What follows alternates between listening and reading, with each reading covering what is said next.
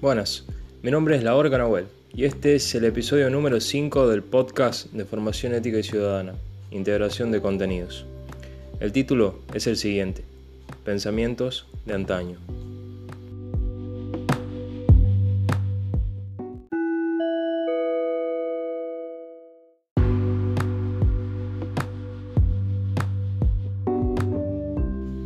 En los episodios anteriores trabajamos distintos conceptos que nos ayudaron a conocernos y a entender cómo funcionan nuestras costumbres, pensamientos en sí, cómo funciona el ser humano.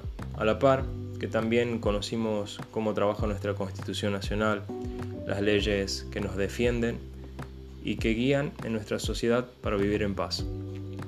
Para asociar todo lo que trabajamos, reflexionaremos sobre la película que vimos, sobre un maestro argentino que se llama Natalio Vivía en un pueblo donde realizaba su trabajo normalmente como siempre.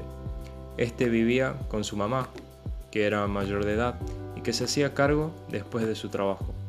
Natalio logra que la directora le deje hacer un proyecto de teatro. Él entusiasmado tiene pensado representar el cuento del principito. A todo esto aparece un amigo que tiene conflictos y se viene al pueblo donde vive Natalio. Unos días se queda en la casa de la madre de Natalio, que se sentía un poco incómoda porque no lo conocía el pibe. A medida que pasaban los días, la gente del pueblo empieza a rumorear y a decir cosas de que Natalio es homosexual. Los padres de sus alumnos realizan una reunión con la directora del colegio y piden que lo saquen porque consideran que una persona así no puede estar enfrente de los niños, no es ejemplo para ellos y lo peor es que les puede hacer algo. Natalio enseñó tantos años en esa escuela y no podía comprender la situación en la que se encontraba. Llegaron a decidir que lo trasladaban de su pueblo natal por sus acciones privadas, más que nada por el juicio que tuvieron los demás sobre su persona. Natalio se caracterizó por ayudar siempre a quienes lo necesitaban y sobre todo a demostrar lo buena persona que era. Ayudaba a Santiago, un nene que es hijo de una mujer que trabajaba en la casa de su mamá.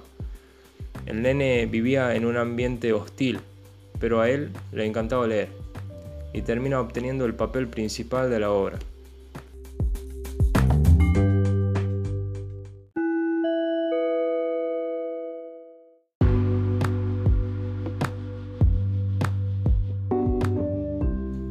Si nos vamos a la Constitución Nacional, encontraremos el artículo 19, Derecho a la Intimidad, donde explica que nuestros actos privados no pueden ser juzgados, salvo que ofendan el orden público, el bien común, los derechos de otra persona.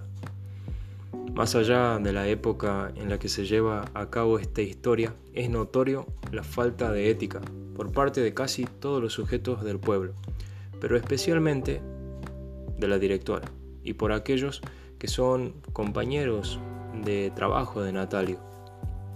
Ya que éticamente todos somos iguales, la reacción de la gente de la escuela es despreciable.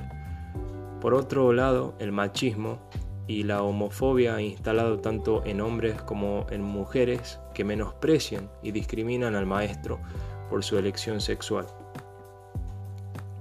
Y la poca moral, de aquellos años donde solo existía la relación entre hombre y mujer. Como dije antes, Natalio era una persona considerada y atenta, pero la buena intención que tuvo con su amigo se vio marcada en el final de esta historia, donde él se va a otro lugar a trabajar sin que nadie salte a su favor o lo defienda. Y su amigo, su amigo sigue con su vida como si nada. Aunque tengamos buenas intenciones, no siempre salen las cosas como queremos o esperamos, pero al menos Natalio dejó algo importante en Santi. Y es que el tiempo que pasó con él enseñándole es lo que lo hizo tan importante. Gracias por escuchar.